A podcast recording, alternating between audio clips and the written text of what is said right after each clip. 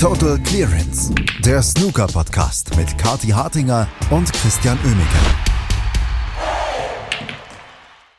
Am kommenden Samstag startet die UK Championship, das erste Triple Crown Event auf der Snooker Main Tour in der Saison 2023-2024.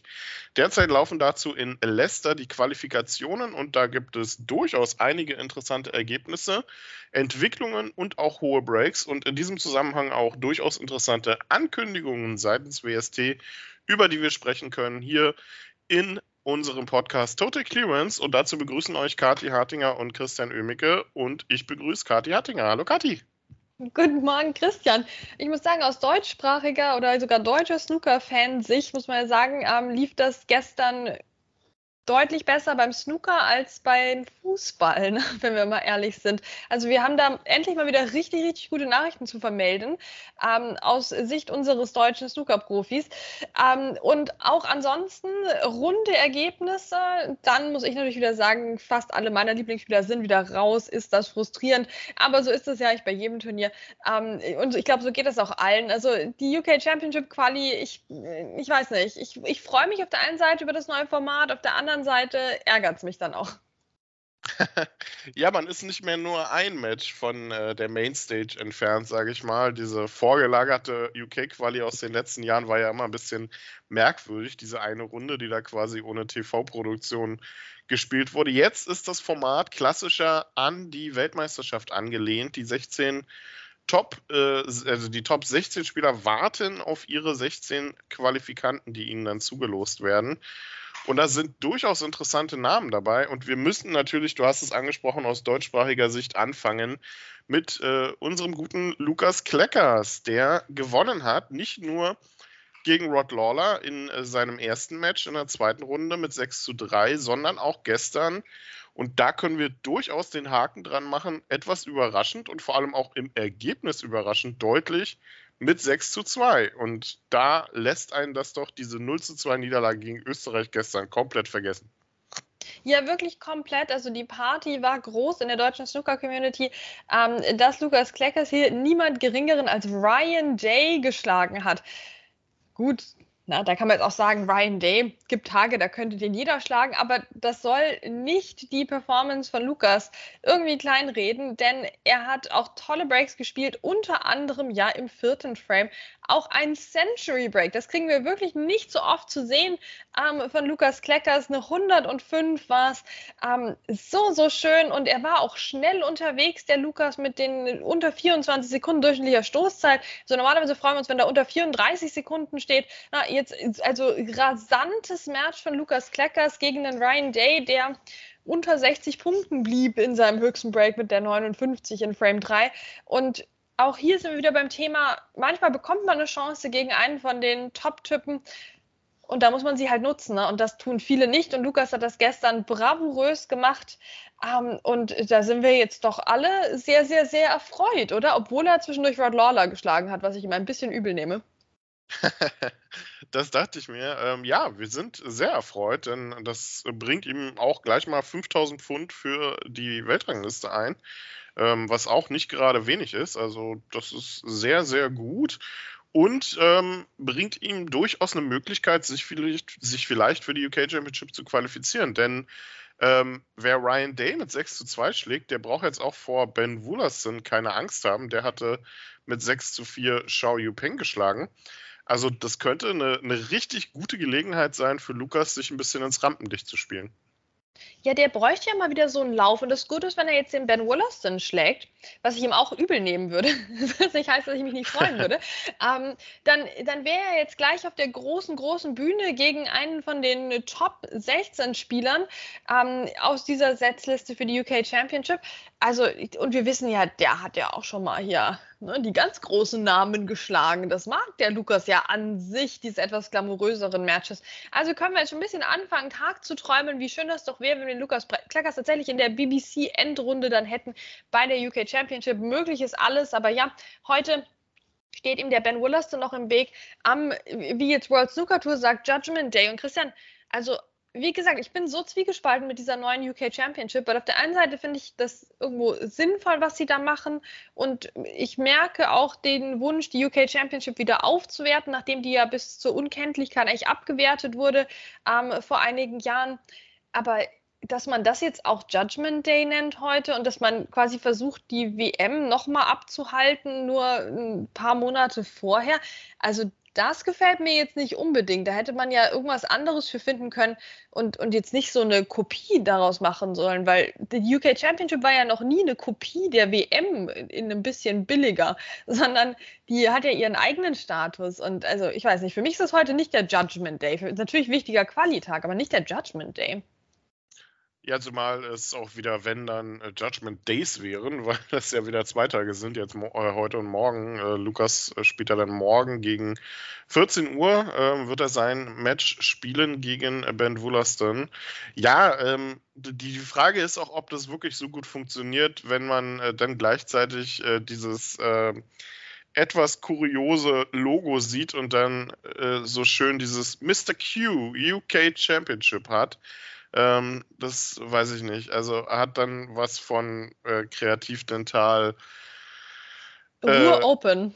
World Snooker Championship. Also jetzt stell dir vor, das, das wäre irgendwie ein Ding. Also äh, das ist halt einfach unfassbar deplatziert. Ähm, also auf der einen Seite ist es, äh, ist es absolut cool, dieses alte Format wieder zu haben und auch ähm, die, die UK Championship wieder als an, an sich ein Stück prominenter einfach zu haben. Aber wenn man dann den Sponsor sieht und äh, ja, jetzt wie auch du angesprochen hast, dieser, dieser etwas willkürlich oder etwas äh, deplatziert wirkende Schritt, die UK Championship so zu seiner ähm, WM äh, im, im, kleinen Stil zu machen als Kopie, das ist dann schon ein bisschen blöd, finde ich.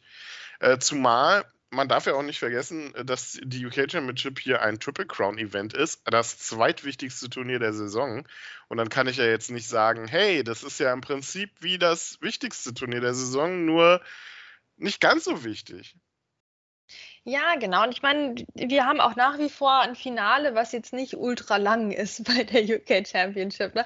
Also da wurde ja auch an vielen Stellschrauben gedreht. Und ich finde, das Positive sollte jetzt auch erstmal überwiegen, oder? Vielleicht ist das jetzt vom Marketing her mal wieder nicht ganz geglückt, aber an sich finde ich das eine gute Sache, dass man sich bemüht, die UK Championship wieder mehr zu pushen. Man hat da definitiv so den letzten Schritt noch nicht äh, gefunden und ist ihn noch nicht gegangen. Aber das kommt vielleicht in den kommenden Jahren, wer weiß es denn. Und natürlich ist das alles auch immer schwer mit der BBC. Wir wissen, wie dramatisch die unterwegs sind ähm, und dann immer ne, ihre gewissen Sachen durchsetzen wollen. Also auch hier, wir, wir freuen uns ähm, über die UK Championship, aber na, man kennt uns ja mittlerweile. Es ist immer noch nicht ganz perfekt, da können wir immer noch ein bisschen rumbasteln. Ähm, und äh, wir freuen uns auch über Innovationen, die nichts mit dem Sponsor zu, tun haben, zum Beispiel über diesen neuen Bonus hier, ne, für, das, äh, für die Maximum Breaks, muss man mittlerweile ja sagen. Ja, ein bisschen meckern kann man immer. Also mir gehen die Halbfinals immer noch tierisch auf den Keks, immer noch Best of Eleven, äh, finde ich. Ah, aber gut. Du hast den Bonus angesprochen und äh, ein Spieler ist da ja jetzt auf dem Weg dahin. Ähm, was genau ist dieser Bonus? Ähm, World Snooker Tour hat äh, gesagt, wenn es jemandem gelingt, bei den Triple Crown Events zwei Maximums zu spielen in einer Saison, dann geben wir dem mal eben, was sind das dann, 147.000 Pfund? Das äh, ist nicht unbedingt wenig. Und jetzt äh, hat äh, Shuzi oder Shuji, wie auch immer man ihn äh, aussprechen mag, äh, ein Maximum gespielt in seinem Match gegen Mahai Long. Hat dann zwar eine Quali-Runde später verloren, das heißt, seine nächste Chance besteht dann leider erst in der WM-Quali für ihn. Aber es ist ein durchaus interessanter Bonus. Die Frage ist, ob es den gewünschten Effekt hat, wenn äh, man die Quali natürlich sieht, weil ich würde ja dann gerne jemanden haben, der zwei Maximum Breaks dann auch auf prominenter Bühne spielt. Das heißt, im äh, äh, in York, im Barbican Center oder in Sheffield, im Crucible Theater.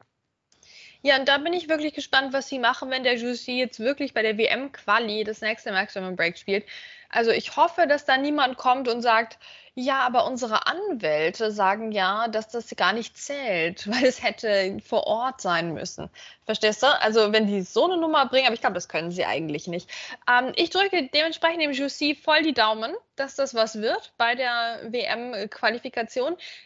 Ich finde das eigentlich gut, wie das jetzt gekommen ist. Wir hatten direkt am Anfang quasi als PR-Trick jetzt dieses Maximum Break von jemandem, der jetzt aber schon raus ist aus der Quali und da zeigt sich auch gleich das ganz große Problem dass nämlich ja es um die Triple Crown Events geht und die Triple Crown Events, und das stört im Normalfall niemanden, mich, mich als allerletzte, ähm, aber in dem Fall finde ich stört es, eins dieser Triple Crown Events ist halt ein Einladungsturnier.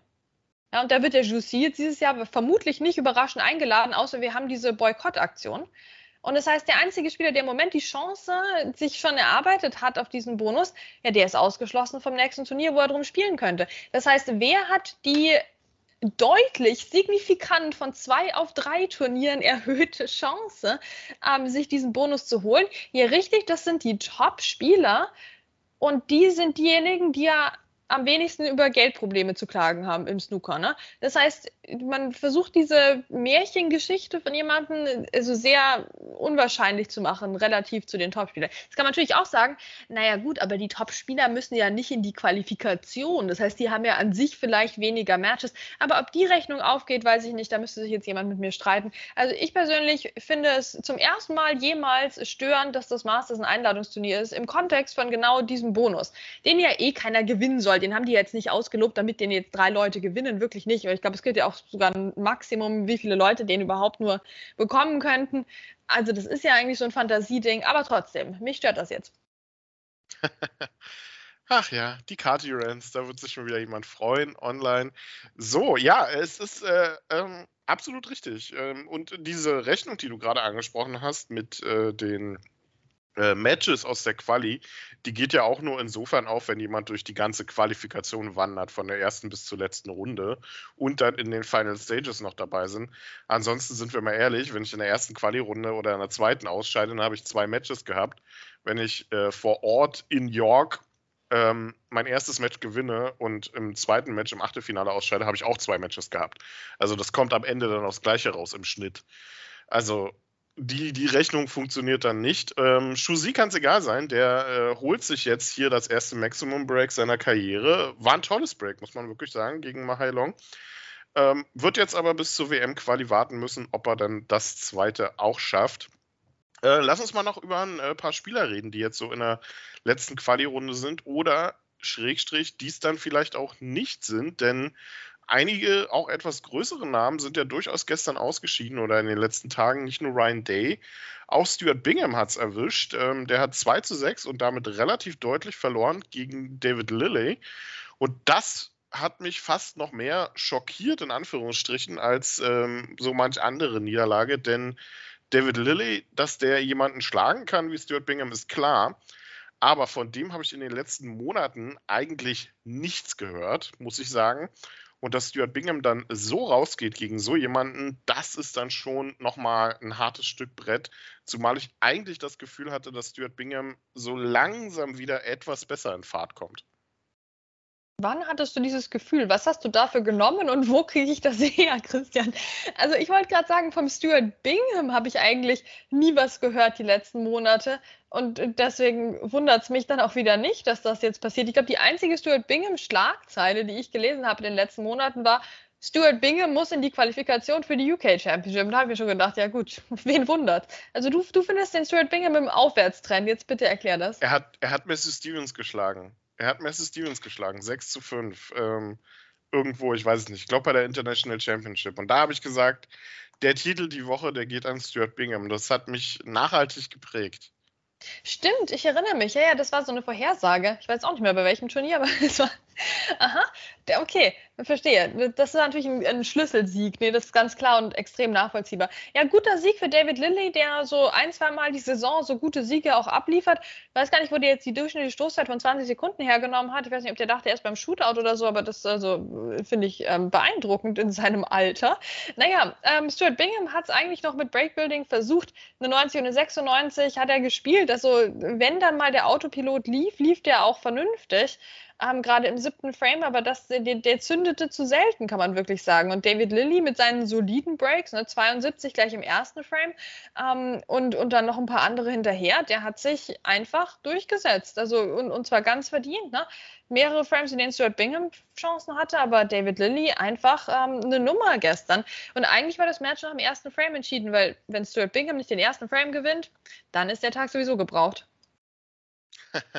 das ist es absolut. Ich habe noch übrigens auch eine kleine Ergänzung, die wir noch gar nicht erwähnt haben zu dem äh, Bonus. Äh, der würde ja bis zu dreimal ausgezahlt werden. Ne? Also, äh, oh, dreimal, okay. Ja, ja. Also, wenn drei Spieler das machen, dann kriegt jeder von denen 147.000. Oder, das ist die, die lustigste Anekdote dazu, ähm, if I, äh, if, äh, wenn ein Spieler sechs Maximums spielt, dann kriegt er 441.000 Euro. Ich finde äh, die, die Vorstellung, alleine sechs Maximums in den drei Turnieren vom gleichen Spieler zu sehen, die, die hat schon was. Ähm, also spätestens beim fünften wäre mir, glaube ich, langweilig. Das wäre schon interessant. Und Christian, ich freue mich jetzt auch. Ich möchte eigentlich sehen ein UK Championship Finale zwischen Ronnie O'Sullivan und Mark Selby, wo die die ganze Zeit nichts anderes machen, als sich gegenseitig Maximum Breaks aufzulegen. Das ist ja, witzig. Verstehst du? Alle gehen da dran und denken sich, oh, die zerfleischen sich. Oh, weißt du noch, das WM-Halbfinale hier vor ein paar Jahren und so. Na, oh, weißt du noch, damals hier ja, das WM-Finale und so. Na, und, und, dann fangen die an und machen so eine Exhibition und geht nur drum, ne, hier ein Maximum Break nach dem anderen zu spielen, weil ich meine, who cares? Also, fände ich super. Fände ich richtig, richtig gut. Es hätte Charme. Also, ich bin ja insgesamt, wir wissen es seit längerem jetzt auch auf der Schiene, wo man versucht, World Snooker möglichst viel Geld abzunehmen und ähm, möglichst ähm, sich äh, subversiv und anarchistisch zu verhalten. Also in dem Sinne, ich finde, dieser Bonus hat überwiegend gute Seiten. Ja, es hat was. Also finde ich auch. Äh, ich habe das Gefühl, wir haben äh, eigentlich kaum über die Spieler gesprochen, die so die Chance haben, sich für die UK Championship zu qualifizieren, außer über Lukas Kleckers und über Stuart Bingham, der diese Chance nicht hat. Ähm, dann lass uns doch einfach nochmal ein bisschen durchgehen. Ähm, heute gibt es 14 Uhr die ersten vier Matches und damit die ersten vier Möglichkeiten für Ding Junhui unter anderem. Das äh, wird Kati freuen, der spielt gegen Robbie Williams, hat die Chance, sich zu qualifizieren. Michael White, der ähm, sich durchgesetzt hat, finde ich ein bisschen überraschend gegen CJ Hui mit 6 zu 5. Davor ja auch äh, Mink rausgeworfen äh, hat. Über die können wir vielleicht wirklich nochmal sprechen, ähm, denn die hatte ja ihr erstes Match gegen Adam Duffy gewonnen und im zweiten Match auch Michael White am Rande einer Niederlage gehabt.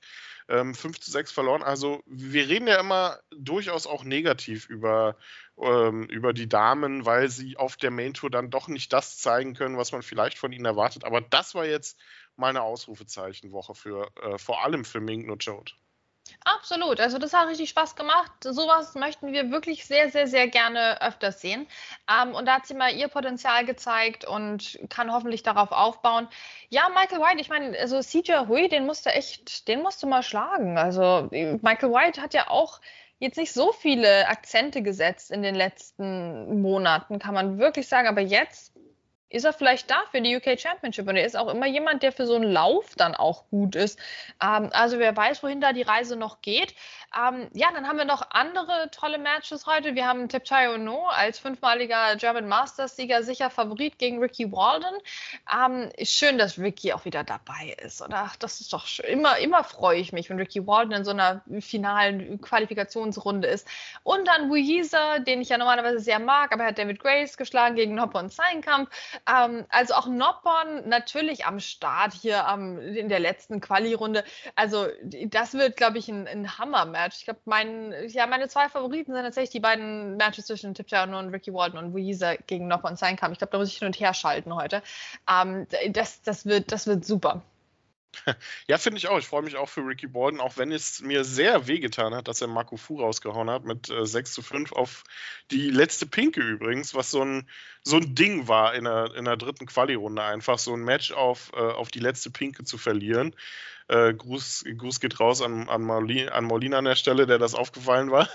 Ähm, zu ihrem eigenen Leidwesen dann an der Stelle. Ähm, ansonsten haben wir heute Abend um 20 Uhr dann die nächsten Matches. Anthony McGill gegen Anthony Hamilton, David Gilbert gegen Jamie Clark, Liu Hao Tian gegen Matt Zert und Jamie Jones gegen Jack Shurty. Also durchaus interessante Duelle, vor allem auch Spieler, die man da nicht unbedingt erwartet hätte. Gary Wilson zum Beispiel ja auch ausgeschieden gestern, 3 zu 6 sang- und klanglos gegen ähm, Jack Shurty. Also die UK Championship tut weh für viele der Topspieler. Und morgen geht es dann weiter. 14 Uhr Lukas äh, gegen Ben Woolaston, Joe Perry gegen Mark Joyce, Joe O'Connor gegen Stephen Maguire. Ein Match, äh, Kati, auf das ich mich sehr, sehr freue. Uh. Ich mag äh, beide Spieler und Stephen Maguire hat sich ja knapp durchgesetzt gegen Ashley Hugel und Joe O'Connor äh, in einem Hammer-Match gegen Ollie Lyons. Also das könnte richtig, richtig unterhaltsam werden. Ja, das ist absoluter Ausrufezeichen-Tag. Morgen dann auch wieder. Und ja, Joe Connor gegen Steve McGuire, da hast du dir schon einen guten Sonntagsbraten rausgesucht. Ähm, ich versuche da mal mitzuhalten, dann ähm, noch mit, mit Huan Si Jun ne, gegen Ken Doherty. Also äh, äh, Ken Doherty ist hier am Start in der letzten Runde und das auch noch völlig verdient. Ne? Also der hat jetzt auch keinen leichten Draw gehabt bisher ähm, und äh, freut uns immer. Der hat nämlich jetzt in der letzten Runde den, den Chris Wakelin geschlagen, den Shootout. Champion. Ähm, ja, also das muss man erstmal machen. Super cool. Ich freue mich, wie gesagt, immer, wenn Ken Doherty es weiter schafft. Ich würde mich noch mehr freuen, wenn er es ähm, in die Arena schaffen würde. Huan Jun, ja, der hat Alex Osenbacher geschlagen. Mann, Alex Osenbacher war auch so gut unterwegs, oder? Das war doch mal ein richtiges Aufwärtstrendturnier ja. für unsere deutschsprachigen Spieler. Aber er konnte leider nicht durchziehen. Ne? Das, er war sogar auch schon in Führung und alles und äh, er hat Mann, er hat es er hat's nicht so ganz geschafft, ne? weil einfach die letzten beiden Frames hat dann ähm, der Quincy Jun abgeräumt, unter anderem halt mit einer 135. Ne? Und dann, ja, schade, da, da wäre so viel drin gewesen für den Alex Osenbacher und dann ist er im Entscheidungsfilm rausgegangen, ohne einen Punkt zu holen. Der wurde einfach dominiert von Quincy Jun, aber auch zwischendurch wieder positive Glanzlichter, zweiter Frame, Century Break von Alex Osenbacher. Also wann hatten wir denn das zuletzt, dass beide deutschsprachigen Snooker-Profis hier einfach Century Breaks abgeliefert haben? Also das, das, das hat schon Spaß gemacht. Hat es absolut. Ähm, wirklich auch sehr interessantes Line-Up, was du da angesprochen hast. Johann Stijun gegen Ken Doherty. Ähm, dann morgen Abend gehen die Judgment Days äh, dann zu Ende mit äh, den letzten vier Matches. David Lilly gegen Elliot Slesser, Julio Long gegen Ian Burns, Pang Yong Shu gegen Craig Stedman, der hier als Amateur, darf man nicht vergessen, Craig Stedman ist Amateur, äh, hier durchgegangen ist bisher und ja auch Spieler geschlagen hat wie Jimmy Robertson, wie Aaron Hill, wie Andres Petrov. Also der macht auch Furore in der Quali, kann man, hätte man so auch nicht erwarten können. Und hat jetzt die Chance für die UK Championship sich zu qualifizieren. Und das wäre ein Riesenschritt über die äh, Einjahresrangliste, sich hier auf die Main Tour zurückzuspielen. Also, Scott Donaldson gegen Hossein Wafai bildet dann den Abschluss. Und Kati, äh, das Random Draw was es dann ja für die erste Runde gibt, ähm, wird hochgradig interessant. Und ich glaube, da sind einige Namen dabei, die sicherlich ein paar Topspieler erstmal vermeiden würden wollen. Ja, das stimmt. Ich frage mich aber auch, das Random Draw soll ja gleich jetzt auch am Donnerstag gemacht werden. Ähm, aber wir haben ja 20 Uhr noch Matches, die bestimmt auch nicht um 21 Uhr schon vorbei sein werden. Ah, also das, ich finde das immer schade, wenn dann dieser Random Draw gemacht wird und dann stehen da noch so quasi zwei Optionen. Also ich weiß nicht, das hätte man vielleicht ein bisschen stilvoller lösen können, aber wir wissen auch, ähm, bei der UK Championship, der richtige Stil kommt erst, wenn Mr. Q dann auch dabei ist in der Hauptrunde. ja, also wir sind gespannt, was da jetzt noch kommt. Ähm, ich bin wirklich, es, es würde mir jetzt schwerfallen, irgendwelche Vorhersagen zu treffen, wer sich da jetzt qualifizieren wird. Und ich glaube, das ist echt die, die beste Zutat, die man braucht für zwei ähm, finale Qualifikationstage. Ja, also schauen wir einfach zu. Genau, das machen wir. Und ja, das mit den mehreren Optionen, das hat beim Champion of Champions ja schon so phänomenal gut funktioniert. Ähm, Egal, lassen wir das und schauen einfach die letzten beiden Tage UK Championship Qualifikation und hören uns dann so gegen Freitag, Schrägstrich Samstag wieder, wenn wir auf die, äh, nicht nur auf die Quali zurückblicken, sondern dann auch auf das Hauptevent vorausblicken, auf die mit Spannung erwartete Mr. Q UK Championship 2023 im Barbican Center von York mit Mark Allen als Titelverteidiger.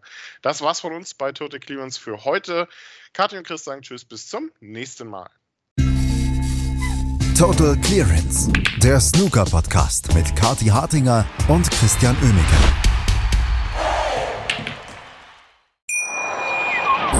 Schatz, ich bin neu verliebt. Was? Da drüben. Das ist er. Aber das ist ein Auto. Ja, eben. Mit ihm habe ich alles richtig gemacht. Wunschauto einfach kaufen, verkaufen oder leasen. Bei Autoscout24. Alles richtig gemacht.